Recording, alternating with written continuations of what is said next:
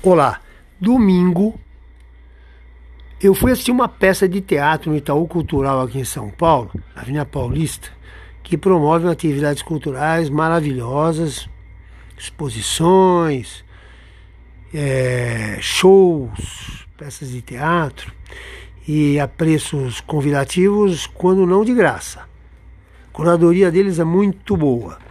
E essa peça de nome Cenas Negras em Encruzilhadas Áfricas mais Américas.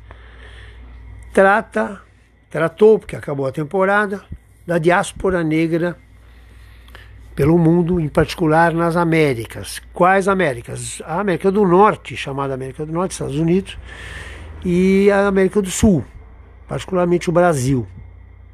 Os atores e a peça é brasileira. É, o que achei interessante é que durante a peça o...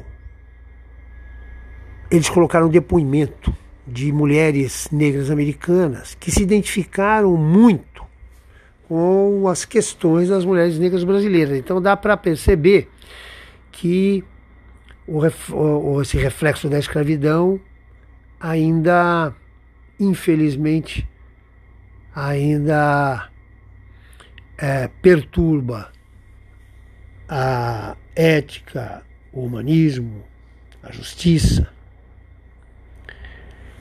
E então o comentário, partindo de mim que não sou um crítico, né?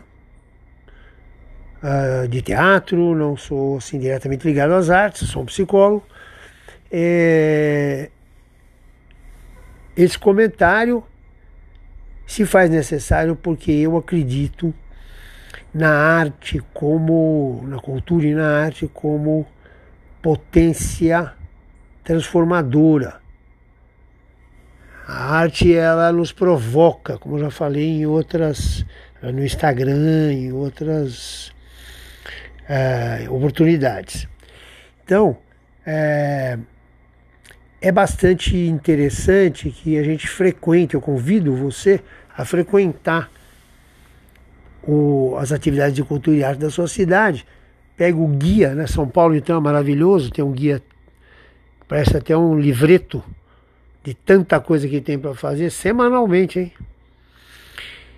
Porque só, na minha opinião, somente através da arte, até arrisco dizer, através da arte, da cultura, que nós somos provocados a sair do mesmismo, né? a saída dos paradigmas, dos modelos estabelecidos por nós mesmos com influências várias família, religião, sociedade.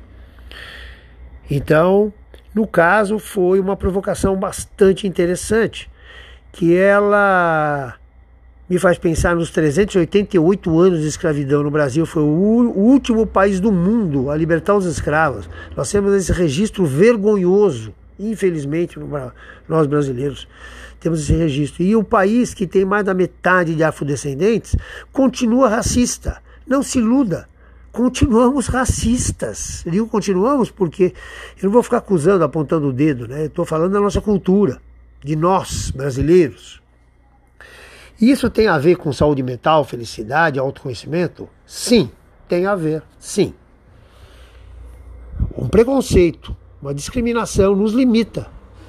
Limita a nossa capacidade de pensar em nós mesmos, pensar na vida, pensar no outro, pensar na sociedade, pensar na justiça, pensar na compaixão, na solidariedade, na empatia.